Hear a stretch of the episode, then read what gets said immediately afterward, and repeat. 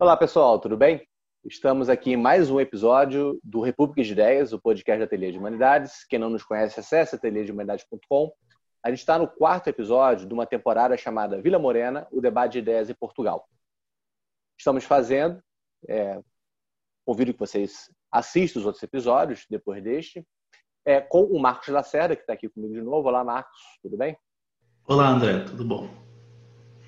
A gente está é, trabalhando um pouco o contexto da intelectualidade, da cultura portuguesa, dentro de uma situação em que nós publicamos dois livros pela Ateliê de Humanidades. A gente está conversando com Marcos Lacerda, que é autor desse livro, publicado pela Ateliê, A Sociedade das Tecnociências de Mercadorias. Eu convido que vocês vão ao site, vejam o livro, vocês podem até ver um excerto, e se gostarem, o compre, obviamente. E também a gente está lançando agora, esse mês, já está à venda, se você quiser também pode adquirir, este outro livro que é a Sociologia das Tecnociências Contemporâneas, organizado por mim mesmo, André Manelli, e por Marcos Lacerda. E o Vila Morena, ele trabalha é, fazendo o diálogo é, desses dois livros com o debate de ideias em Portugal. Esse quarto episódio, ele é uma continuidade do debate ainda sobre o livro do Marcos Lacerda, que é o Sociedade das Tecnociências de Mercadorias. Para você que está é, precisando relembrar o que a gente trabalhou até agora, ou está encontrando agora o nosso episódio, eu peço então para o Marcos, vamos lá, Marcos, faça aí uma recapitulação do que, que a gente viu no último episódio. É, André, no último episódio a gente mostrou a primeira formação do Hermínio Martins, que foi em Moçambique, a formação é, no Liceu Salazar, e a relação do, do, do Hermínio Martins, na verdade, relação daquele contexto do Hermínio Martins com a formação de outros intelectuais que foram contemporâneos ao Hermínio. Rui Guerra, que teve uma, uma passagem no Brasil muito importante, teve e tem, porque o Rui Guerra é ligado ao cinema novo, é ligado, ligado à canção popular, ligado a peças de teatros né, que são muito importantes na, na história da cultura brasileira, como Calabar, por exemplo. E a, a gente falou também do José Gil, filósofo português contemporâneo ao Hermínio, colega de liceu, que tem uma, uma, uma, uma tá situado numa condição bastante importante na vida no campo intelectual lá de Portugal. E a gente falou também do Eugênio Lisboa, mais ligado à crítica literária, tem um trabalho excelente sobre José Régio, mas não só. E também tem um, tem um papel significativo no campo cultural e no campo intelectual português. Nesse momento, no vídeo, no vídeo anterior, né, no vídeo anterior, ah, por conta dessa questão de Moçambique, da primeira formação do Emílio Martins e da, do vínculo na época de Moçambique com o Império Colonial Português, nós nos centramos muito nessa problemática é, da, da, do colonialismo e procuramos mostrar assim os, as, os vínculos, alguma as, as, as proximidades, né, da, desse, sobretudo desse, desses intelectuais próximos ao Hermínio, dessa problemática do colonialismo. Por isso que eu destaquei muito o Rui Guerra, que tem uma, uma história bastante curiosa e atravessa a, a vida intelectual brasileira e portuguesa e moçambicana de modo bastante interessante para nós, né? E um dos fatores fundamentais desse, nesse, nesse período foi mostrar que esses intelectuais, sobretudo o Hermínio e o Rui Guerra, foram impedidos de voltar para Portugal quando terminam o liceu. E foram impedidos de voltar para Portugal porque, na época, Portugal vivia sob um regime autoritário, o regime do Estado Novo. O Hermínio Martins já era perseguido pela PID, que era a polícia secreta é, desse regime. Portanto, ele foi obrigado a ir para a Inglaterra. Ele foi obrigado, assim como o Rui Guerra foi para o Brasil, foi obrigado a ir para um outro lugar para poder fazer a sua formação intelectual, porque um ambiente de obscurantismo, de fechamento do regime é, português, impedia ele de impedia ele concretamente, né? não só assim, não só culturalmente, mas concretamente de voltar a Portugal após ter terminado o liceu. E nesse contexto, a gente falou um pouco sobre a condição do filho de colono em Moçambique. E vamos agora deslocar um pouco a atenção para algo parecido, que é a questão dos estrangeirados. Antes de falar sobre isso, é, já citou vocês a questão de hoje, que é o que, que o Marcos chama no primeiro capítulo do livro, que eu é, mencionei, Sociedade, Sexos e Mercadorias, como dialética do esclarecimento à portuguesa. Antes de tratarmos desse assunto, é, Marcos, o que, que são os estrangeirados e qual é a importância deste tema para pensar a dialética do esclarecimento à portuguesa? Pois é, os estrangeirados eles são justamente esses intelectuais uh, portugueses que ou foram obrigados a sair de Portugal ou foram mesmo, como no caso do Hermínio, impedidos uh, de se formar no país, porque o país vivia um processo de fechamento de regime e de obscurantismo. Né? Então, há uma, uma, uma, uma história interessante no debate intelectual em Portugal que trata dessa figura né, do estrangeirado. E trata dessa figura do estrangeirado pensando ela em, diferentes momentos históricos do país. Você vai desde o do municipalismo federalista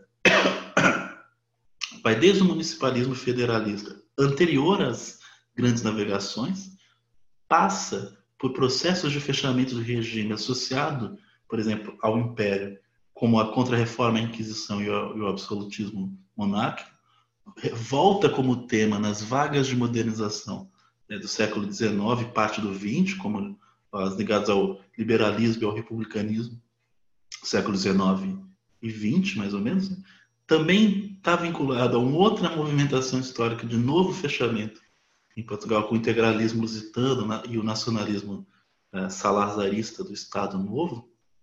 E, por fim, volta como tema com a Revolução Democrática de 74. Então, você veja como, em, em, num, num recuo histórico espantoso, você vê essas movimentações de abertura e fechamento do regime, e nesses processos é que se dá a, aparece essa figura do estrangeirado. São intelectuais que foram ou exilados ou que sequer conseguiram se formar em Portugal num período de fechamento e que por conta de, e trouxeram por conta disso novas ideias, trouxeram perspectivas mais cosmopolitas, estavam vinculados a vanguardas de pensamento que eram impedidas de atuar em situações de regime fechado.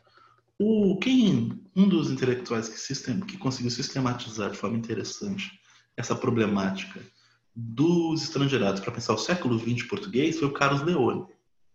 Carlos Leone trabalha com a ideia de que existem três vagas de estrangeirados no século XX. Tá? A primeira vaga se, vaga se dá no período entre a ditadura militar de 26 e a institucionalização do Estado Novo de 35. É aqui que se situam intelectuais como Antônio Sérgio, Agostinho da Silva, que a gente vai falar um pouco mais dele hoje, especialmente, Eudoro de Souza e Raul Proença. Esses intelectuais são obrigados a sair de Portugal quando o regime fecha, mas eles não, quando voltam, eles não necessariamente influenciam o campo intelectual. Eles voltam num contexto no qual o campo intelectual já se modificou. Ah, ele dá um exemplo bom do Antônio Sérgio, que é um racionalista crítico e de linhagem é, neocantiana, que é exilado quando há a ditadura de 26, depois ele volta, e ao voltar, a, a discussão sobre uma reforma social de base racionalista em Portugal já está deslocada. Os campos de força do debate já são outros.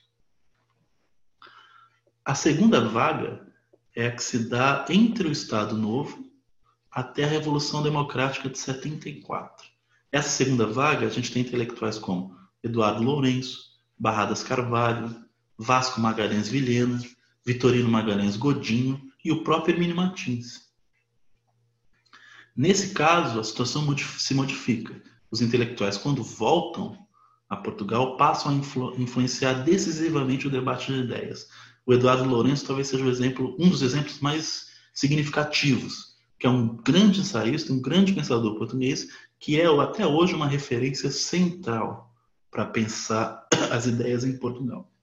E o outro exemplo seria o Vitorino Magalhães Godinho, que influencia decisivamente a historiografia a forma de lidar, sobretudo é uma espécie de cientificação, de uma racionalização da historiografia a, a, partir dos estudos do, do Vitorino Magalhães Godin. E a gente tem uma terceira vaga que já é da Revolução Democrática até aqui. Essa terceira vaga tem nuances, né? porque na verdade são intelectuais que escolheram estudar em outros centros né, da Europa e depois voltaram a voltaram a Portugal. E voltaram como intelectuais de, de renome e centrais para o campo de ideias português. Alberto Pimenta, José Cotineiro, Manuel é, Vila Via de Cabral, enfim. O que é interessante para mim, que foi para desenvolver a reflexão desse livro, é, é a partir dessa problemática do, do estrangeirado, realçar é, uma dimensão que parecia estar presente é, e que de fato está presente no debate de ideias em Portugal, que é essa oscilação é, entre uma dimensão nacionalista e uma dimensão mais propriamente cosmopolita. Na verdade, entre uma visão mística neo-sebastianista de Portugal, que influenciou decisivamente é, determinados regimes de governo, embora não, não seja. A gente não pode fazer uma, uma, um determinismo nesse sentido, mas que de fato influenciou essa concepção mito-poética sobre Portugal e sobre a história de Portugal e sobre, por, por sua vez, os regimes de governo, e uma outra é, mais propriamente cosmopolita, mais ligada a uma espécie de racionalização crítica. Então, é como se houvesse um jogo, uma oscilação entre uma, uma dimensão mito-poética e uma dimensão racional, crítica, racional, idealizante. E é como se a figura do, do estrangeirado estivesse nesse meio, porque a figura, a, figura do estrangeirado tem, teria essa, essa importância, porque a função do estrangeirado é justamente abrir é, a, a, perspectiva é, crítica, ou de pensamento, ou de reflexão em ambientes fechados, em ambientes é, moldados por um certo obscurantismo é, ligado a regimes ditatoriais e que, em certa medida, impunham até uma visão muito provinciana da história, da política, da ciência, da razão e assim por diante. Então, foi a partir da figura do estrangeirado que começou a surgir para mim um insight para fazer essa concepção, tentativa de pensar o campo intelectual português, levando em consideração essa oscilação entre, entre esses dois polos, um polo ligado ao mito, um polo ligado à razão. Por isso que eu chamei o, o capítulo de, de, brincando também de dialética do esclarecimento à portuguesa, porque essa oscilação na forma de pensar o país e pensar o mundo, na forma de, de estruturação do pensamento, ela entrelaça, no fundo, mito e logos. E a gente vai ver agora uma parte dessa dialética do esclarecimento que é mais associada ao que eu chamei da, da vertente mito-poética, portanto, mais associada a pensadores que trabalhavam com uma concepção de pensamento voltado para o discurso mito poético em contraponto, de fato, embora em alguns casos procurando embaralhar né, a relação, mas em, em contraponto, de fato, a, a, em parte, na verdade, a uma perspectiva mais propriamente racionalista. O, então, nesse episódio, a gente vai trabalhar somente uma dessas vertentes que o Marcos falou, que é a vertente mitopoética. É, o capítulo onde a gente tá, é onde é trabalhado isso no livro é o Dialético Esclarecimento à Portuguesa, que é o primeiro capítulo do livro. É, essa brincadeira que você faz, é, dialética do esclarecimento portuguesa, também tem um fundo conceitual, que é, é a problemática da dialética do esclarecimento, tal como formulada por Adorno Horkheimer, num livro que tem esse nome, 44, entre 44 e 47, escrito em 44, publicado em 47. É, neste livro, Adorno e Horkheimer, eles fazem todo um diagnóstico de época é, onde reflete sobre a relação entre mitos e logos é, na sua dialética, em que, é, num argumento que não interessa tanto a gente aqui, ocorre um processo de automistificação da razão. É uma forma de interpretação do mundo moderno desenvolvida por Adorno Horkheimer logo depois da Segunda Guerra Mundial. O que, que o Marcos traz é uma, o, o mesmo problema da relação entre logos e mitos no contexto de uma modernidade que é diferente daquela que a Adorno Horkheimer está trabalhando, que é a modernidade portuguesa. E, então, a coisa se coloca de uma outra forma e o que ele faz é reconstituir o campo intelectual, mostrando como que vão ter aqueles que vão estar é, vendo mais o mundo português dentro da esfera do mito e da mitopoética, e outros mais na esfera do logos, da do que, ele chama de vertente ideal é, racionalizante. Vamos deter agora só no mito poético. Marcos, o que seria essa vertente mitopoética e como que ela compreende a modernidade portuguesa, Portugal, enquanto é, uma história própria e também na sua relação com o mundo e, quiçá, com as promessas da humanidade. Bom, é, perfeito, André, o preâmbulo. É, é, justamente isso, né? Eu usei esse termo porque ele sintetiza a minha estratégia de pensar essa oscilação e ao mesmo tempo embaralhamento entre mitos e mito e logos, né? No pensamento português e perfeito, o pensamento português ah, numa situação, uma espécie de, de periferia, digamos assim, do Ocidente europeu, tá? E que talvez por conta disso, mas não necessariamente, revele aspectos da, da razão, aspectos ligados ao mito, aspectos até de dimensão moral, normativa, extremamente interessantes e instigantes, né? O que eu posso dizer é que eu, o período que eu fiquei em Portugal me converteu ao país, né?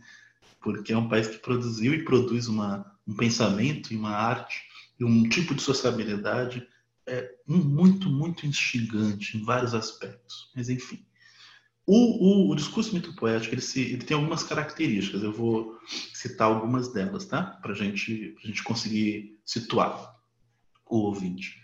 Primeiro é o seguinte: é o pressuposto de que existe uma, uma dimensão mais profunda do real, digamos assim, que só é acessível pelo sagrado, pela linguagem poética ou pelo profetismo.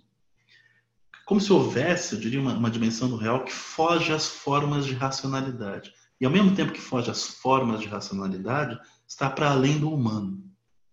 Então essa dimensão do real ela é habitada, digamos assim, por formas simbólicas que existem e vão continuar a existir antes do humano e mesmo antes da racionalidade humana. Então é uma espécie de para além do homem. É um pensamento antes do homem. É uma linguagem originária. É curioso, é bastante interessante isso. E, em certa medida, ecoa aquela coisa do de que não são os homens que fazem o mito, né? mas o mito que, o mito que faz o homem. Em certa medida, ecoa também aquela ideia é, do, do Foucault do pensamento anônimo, do pensamento antes do humano. E também do Levi-Strauss, né? Tem uma entrevista conhecida, eu acho que de 68, e eu tenho ela num livro, inclusive, o intelectual português, sobre o estruturalismo, e o, e o, o, o Levi-Strauss é perguntado sobre que momento o pensamento surgiu na, na humanidade. O Levi-Strauss diz, eu estou mais convencido a pensar que existe, que o pensamento existiu, já existia antes do humano. E essa mesma conversa se deu também com o Foucault, que ele diz sobre a, o interesse dele em pensar uma espécie de pensamento anônimo que de fato está inclusive inscrito na matéria e que portanto não é um atributo do humano. Pois bem, esse pensamento anônimo, ele é acessível pela dimensão do sagrado, ele é acessível pela poesia, ele é acessível pela arte, ele é acessível pelo profetismo também. Ele é de uma, de uma qualidade, digamos assim, diferente da, da, do racional. E, portanto, diferente, inclusive, daquilo que as ciências, ciências experimentais ou a lógica racional alcança. É, daí tenho uma questão que eu acho é, fundamental é porque esse núcleo de pensamento em Portugal no século XX, vinculado a esse discurso que eu estou chamando desse discurso mito poético, está muito associado ao movimento da Renascença portuguesa, tá? que foi um movimento de intelectuais do início do século XX em Portugal, e a revista Águia, que foi uma revista que serviu como suporte para divulgar essas ideias associadas a uma perspectiva mito poética. Aí tem duas figuras muito importantes que são Teixeira, Teixeira de Pascoais, criou até a tese do saudosismo, e o Leonardo Coimbra. É, Para além dessas, desses, desses intelectuais, assim, existem, existem outros dois que são interessantes para a vida intelectual brasileira, que atuaram no Brasil, que é o Eudoro de Souza, e esse segundo, muito conhecido entre nós, que é o Agostinho da Silva. Essa, Eduardo de Souza e Agostinho da Silva, junto com alguns intelectuais brasileiros, criaram o chamado Grupo de São Paulo, tá? que eram intelectuais portugueses e brasileiros que tinham como objeto principal de análise a filosofia grega pré-socrática, Nietzsche, Heidegger, o romantismo alemão, especialmente Novares e Schelling, né? e, o, e também o milenarismo popular do pensamento medieval, até o profetismo do Padre Vieira. Você veja o, o quadro de referência desse grupo de, de pensadores e sempre procurando aprender, apreender essa dimensão mito-poética do real. É, essa é a primeira característica do discurso mito-poético. Tá? Existe uma segunda. E a segunda característica nos é muito, muito, muito importante. É muito importante para a nossa reflexão. A segunda é o pressuposto de que essa dimensão para além do humano atua na história, atua na política e atua na sociedade. Veja que curioso. O mito ele não é uma criação humana necessariamente, mas, no entanto, eu posso usá-lo para pensar a história dos povos. Logo, existe uma dimensão histórica e política que não é movida pelos homens, cuja lógica vai se dar em outro domínio. Veja, veja a, a sofisticação desse tipo de, de concepção é, de pensamento. Nesse sentido, a própria história dos povos não seria exclusivamente humana. Então tem outras, outras, outros móveis, digamos assim, da ação humana que não são não estão vinculados à, à, à, sociedade, que não estão vinculados à, à, à intersubjetividade, né? estão vinculados a alguma outra coisa. É, e que, que, em certa medida, essa outra coisa se encarna em personagens chaves propriamente no âmbito da história, no âmbito da política. Portanto, o discurso mitopoético tem essa dupla, duplo significado. É, se, você for, se a gente for pensar no que diz respeito à, à discussão é, em Portugal e do uso desse discurso para pensar a história portuguesa, existem muitos exemplos tá, históricos, mas talvez o, o que seja mais fácil da gente compreender é o que está associado às grandes navegações.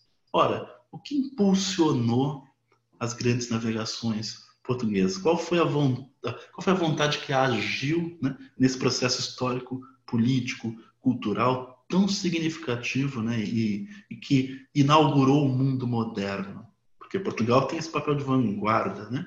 Ali em Portugal é, são as grandes navegações que inauguram o mundo moderno. O que está em, o, o, Quais foram os móveis que estimularam uh, os, todos os atores sociais, para usar os termos da sociologia, é, para eles atuarem nessa grande, nessa ação de dimensão é, enorme, imensa, né, de, dimensão, de, grande, de uma grandeza impressionante, também de uma tragédia impressionante, né, com, essa, com essa ambivalência. Tendo em vista, levando em consideração a perspectiva do discurso mito-poético, o impulso para as, para as grandes navegações tem uma dimensão sobre-humana. Entendeu? Tem uma, uma motivação sobre-humana. Essa motivação sobre-humana é, é uma, uma, das primeiras, uma das principais características dela seria uma espécie de impulso da, na vontade de unir o globo terrestre, de criar uma, uma humanidade comum. E os grandes navegadores teriam, em certa medida, de forma intuitiva, é, nunca de forma racional, plenamente racional, se sintonizado com essa vontade sobre-humana de unir o planeta. Entendeu? De assim realizar a humanidade.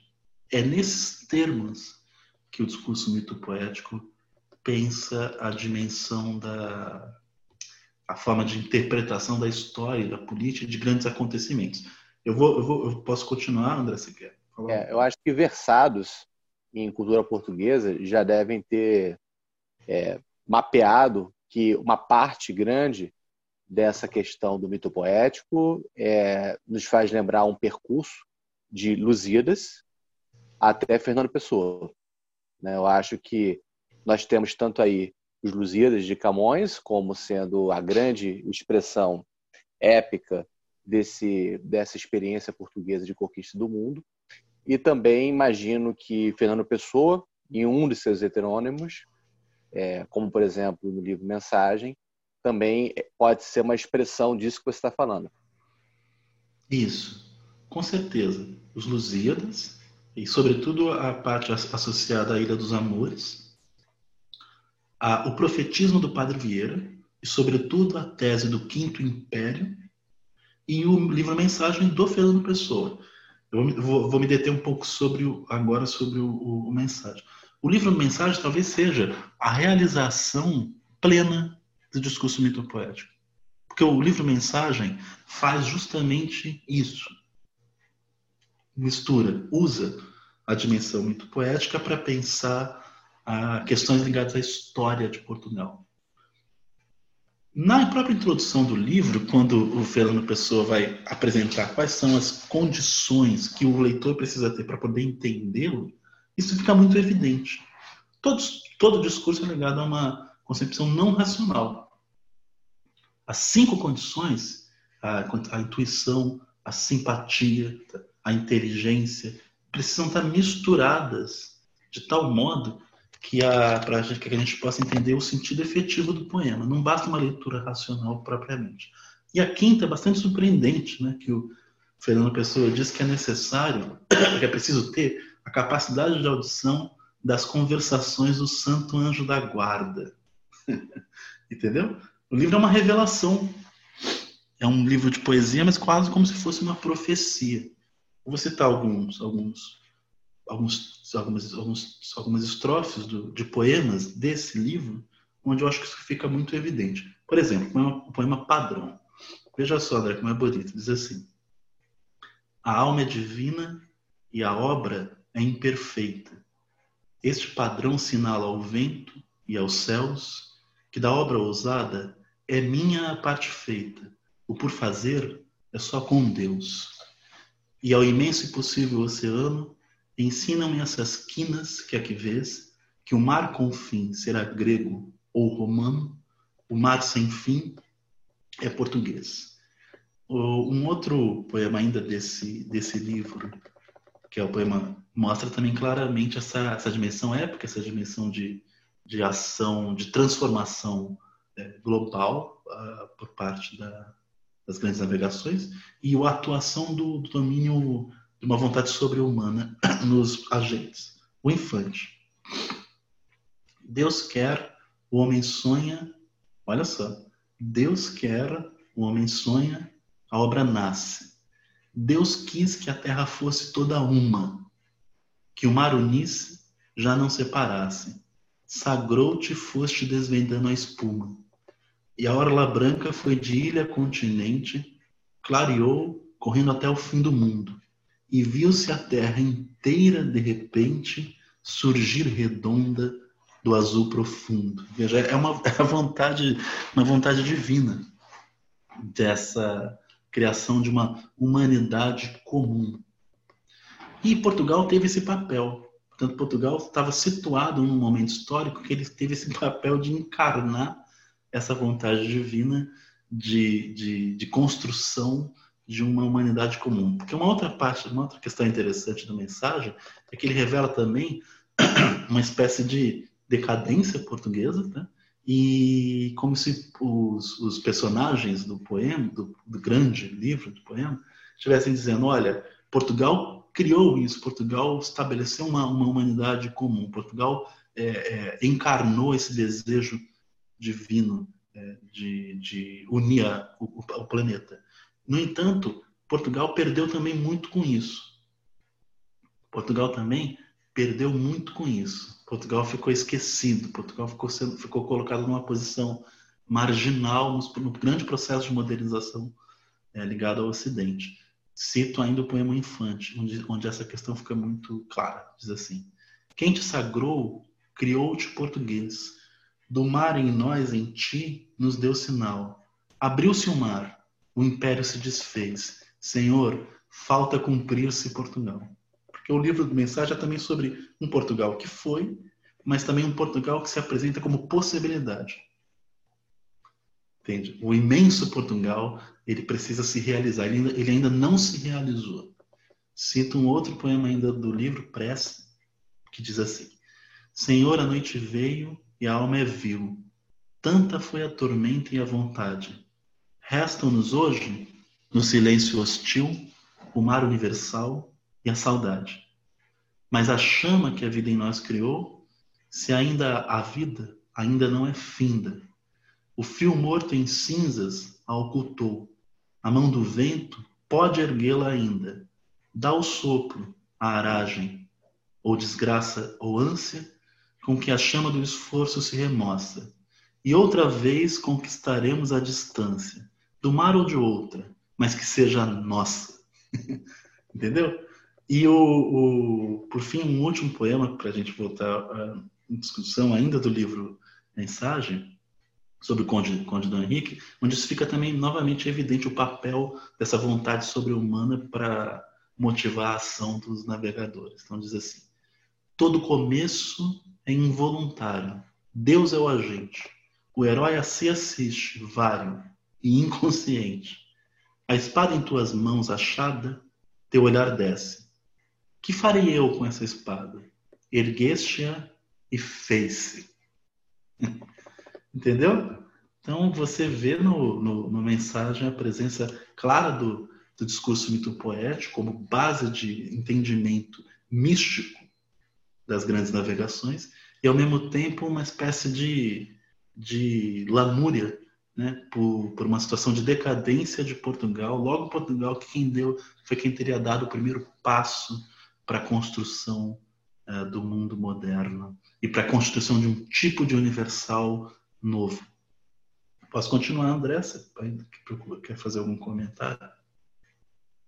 Não, acho que é, o momento poético é maravilhoso. Acho que todos nós é, experimentamos o que seria a poesia de Fernando Pessoa dentro do contexto é, de uma expressão mitopoética de um destino de Portugal. E eu acho que vale a pena a gente pensar um pouco sobre o sentido de mensagem, conectando-se com pensadores como, por exemplo, Agostinho da Silva, que recuperam a noção de quinto, de quinto, é, é, quinto século, que também está no próprio mensagem do Fernando Pessoa, um dos poemas. É o quinto isso. século, a gente pensar um pouco sobre isso. Perfeito, Agostinho da Silva. Porque Agostinho da Silva é quem encarna, como intelectual, é, esse projeto. É como, como, como, se ele encarnasse esse projeto. É uma das formas possíveis de pensar o Agostinho da Silva, que é um pensador muito multifacetado. Claro que a gente está fazendo aqui um esforço de delimitação, sabendo que é uma delimitação limitada, mas é o possível. E o Agostinho da Silva tem uma discussão também nesse sentido. Vou, vou vamos conversar sobre ela agora. Na perspectiva do Agostinho, Portugal já foi Portugal já se realizou antes dos descobrimentos. Portugal teria, teria construído uma espécie de municipalismo federalista democrático, antes da democracia moderna, e, em certa medida, autossuficiente. Quando você tem as grandes navegações, o que acontece? É que Portugal tem, como, como a gente tratou agora, um papel central, né, como a gente muito sabe, a gente bem sabe, mas o que acontece nesse processo é, além de Portugal ter de fato criado essa humanidade comum, ter de fato dado o primeiro passo para a construção de uma ideia de universal novo, no âmbito geopolítico, né, no âmbito territorial, no âmbito da cultura, as grandes navegações também têm uma importância de reordenação epistêmica, não só geopolítica. As grandes navegações foram, foram elas que elas também tiveram um papel de atuação para revolucionar o pensamento moderno. Vou citar uma, uma passagem que o Agostinho da Silva é, diz isso é, claramente. Então, há uma reordenação geopolítica, há uma, uma espécie de construção de uma cultura comum, de uma humanidade comum, né? é, e há também uma, uma reordenação epistêmica. Então, a, influência de Portugal para a construção da modernidade, com toda a sua grandeza e toda a sua tragédia, obviamente, é, é vital. Vou citar o trecho do, do, do Agostinho. Então, ele diz assim: a cultura, a cultura europeia de uma certa época estava marcando passo sem possibilidade nenhuma de avançar, porque, porque se tinha metido em Aristóteles não estou falando da filosofia, da metafísica, do sobredito, sobredito Aristóteles. Estou falando da coisa prática. Estou falando do que ele dizia da física, da física dos bichos. Chamo física a tudo aquilo que é saber concreto. de bichos, de plantas e gente. Quase toda a física de Aristóteles estava errada, porque acreditava no que outros lhe diziam e porque as observações não eram bem feitas. Quando os portugueses, analfabetozinhos, voltaram lá da expedição marítima, eles podiam dizer que tal ponto que Aristóteles afirmava de um jeito não era coisa nenhuma assim. Que havia homens na zona tórrida, por exemplo. Havia plantas e bichos que se pensava que não podiam existir. Havia estrelas que estavam ocultas e que os portugueses traziam notícia dos homens. Então, a chegada de tripulações portuguesas que jogavam esses dados na Europa abalaram Aristóteles. Deram cabo dele, quer dizer, abalaram, obviamente, a filosofia de Aristóteles. Deram cabo dele e geraram uma crise tremenda no pensamento europeu. Geraram uma crise tremenda no pensamento europeu. A é. citação do Agostinho está na página 35 e 36 do livro do Marcos, tá? Isso. Só que aí, pois bem, ao, ao, ao, acontecem as grandes navegações, há essa reordenação epistêmica e, e geopolítica, há essa é, expressão de um desejo sobre o humano de uma construção de uma humanidade comum, mas isso afeta Portugal. Isso afeta Portugal e conduz a Portugal a uma espécie de ruína e decadência. Por quê? Porque aquele país que tinha uma, que era autossuficiente, relativamente autossuficiente, que se construía através de um processo de federalismo democrático antecipado, né? É, passa a ser um império com regime absolutista, centralizado autoritário, obscurantista. O catolicismo popular, que era base milenarista, que era base cultural desse federalismo é, democrático municipalista, é substituído pelo catolicismo da ordem inquisitorial e da contra-reforma. Então, Portugal teria perdido muito com o processo das grandes navegações. Entende? Aquele ambiente é, é, pressuposto, né?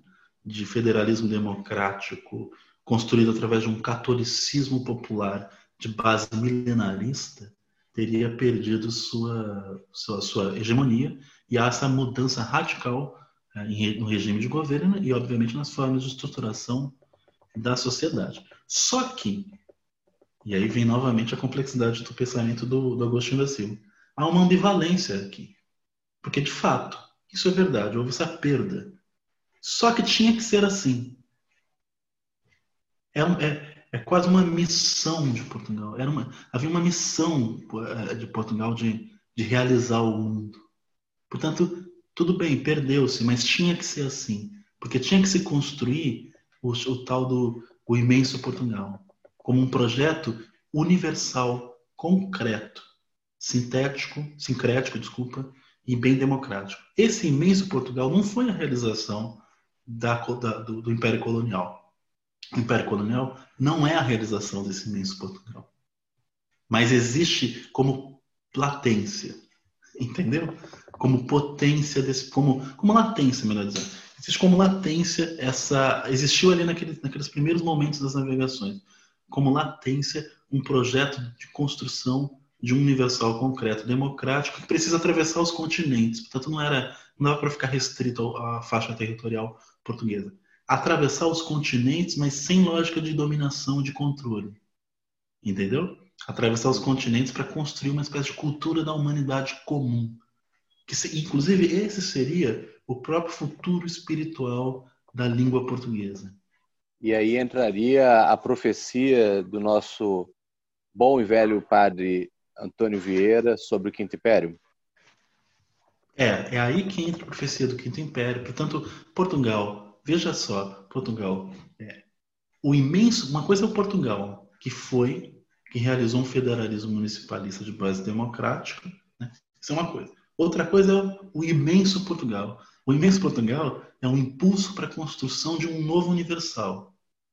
As grandes navegações, em certa medida, é, é, tiveram um vínculo com esse impulso, tá? mas não realizaram. Porque a gente não precisa aqui é, dizer a, a toda a tragédia humanitária, a tragédia social, esse outro, essa ambivalência do processo da modernidade que obviamente está presente no, nas grandes navegações no processo de, de, de, construção do Império Colonial Português. Na perspectiva do, do, do Agostinho, não, não é isso. O Imenso Portugal não é isso. O Imenso Portugal é um projeto utópico de construção de uma espécie de novo, nova concepção de humanidade, de fundo democrático e emancipatório. Termino a minha fala aqui citando uma parte do meu texto, na página 37, que expressa isso claramente. E isso seria, André, a espécie de a, a intervenção singular de Portugal no mundo. A intervenção singular, inclusive, do pensamento português para o mundo. Tá? Vou citar o trecho aqui. Diz assim: No fundo, e é aqui que se situa sua dimensão mais propriamente mito-poética, estrategicamente fora da história, o quinto império de que fala Agostinho da Silva, a partir de Vieira, Camões e Pessoa, e para além da dimensão da história real, é a construção de uma comunidade política radicalmente livre e aberta para a permanente criação e a lógica de pensamento do imprevisto, o Espírito Santo, encarnado na figura da criança como o rei do mundo. Comunidade que não se formará mais através da figura política do império, nem mesmo através de nenhuma centralidade territorial, religiosa, social, cultural e epistêmica. O Quinto Império, a Ilha dos Amores, a mensagem são variações do anúncio da era do Espírito Santo, que se situa entre o real e o ideal, o desejo e a ação, o simbólico e o concreto, o inconsciente e o consciente. Era em que haverá uma plenitude entre espírito e corpo, domínio da transcendência e imanência. É isso o imenso Portugal. o imenso Portugal supera as dualidades da modernidade ocidental. É isso, justamente. E estava presente como, sabe, como impulso naqueles processos históricos extremamente complicados, né? Vinculados à, à abertura do mundo, a, por sua vez associado a essas figuras dos, dos grandes navegadores. É, eu acho que está bom por hoje. A gente teve uma uma degustação aí da, da vertente mitopoética. No próximo episódio, a gente vai avançar nessa discussão sobre dialética de esclarecimento à portuguesa, trabalhando com a outra vertente que ele analisa, que é a vertente ideal racionalizante, ao que se segue uma apresentação do Hermínio Martins como sendo uma espécie de fluxo onde deságua essas duas vertentes de um, em uma obra original. Né? Eu convido vocês que mais uma vez, visite o site, conheça os livros da gente, é, o Sociedade de Técnicos de Mercadorias, o Sociologia das Técnicas Contemporâneas. Se possível, adquiram, leiam, porque não existe razão editorial se não houver leitores de, dos livros. E fique à vontade de entrar em contato conosco, dialogar conosco. A nossa ideia não é ser apenas uma editora padrão, mas difundir ideias, debater, inclusive estabelecer uma, uma, um espírito de, de compartilhamento de ideias. Basicamente, fazer aquilo que a universidade deve ser. Né? É, construir a universidade. Universitas. É, Marcos, qual é o nosso o nosso cantor ou cantora de hoje? Qual é a nossa música que vai ter que ter uma potência mitopoética? É, mas, mas na verdade eu vou escolher um fado que é lindo, que é um fado dos, dos maiores compositores e cantores de fado português, que é o Max. Ah, e é uma das canções mais bonitas que eu conheço entre todas as canções, cujo tema é um tema banal e, portanto, na verdade, é um tema universal, digamos assim, que é a, a, a, o deslumbre com a aparição da beleza de uma mulher andando pela rua, como se fosse a garota de Ipanema mas a canção se chama Rosinha dos Limões.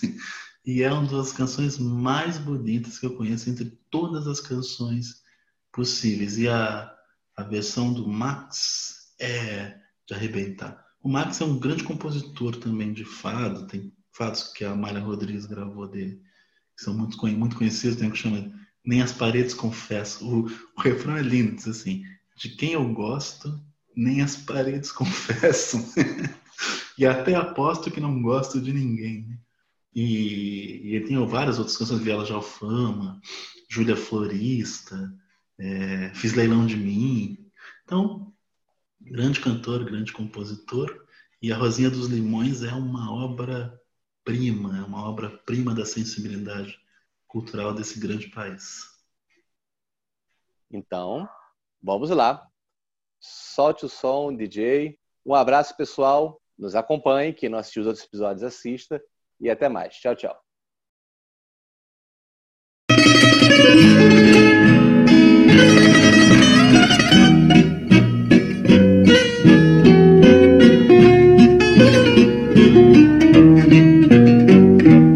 Quando ela passa, franzina e cheia de graça, há sempre um ar de chalaça no seu olhar faticeiro.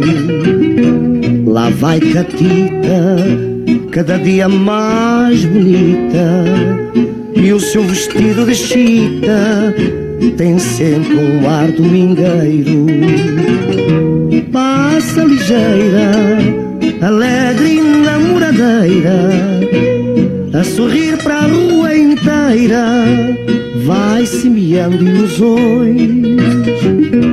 Quando ela passa, Vai vender limões à praça e até lhe chamam por graça a rosinha dos limões. Quando ela passa junto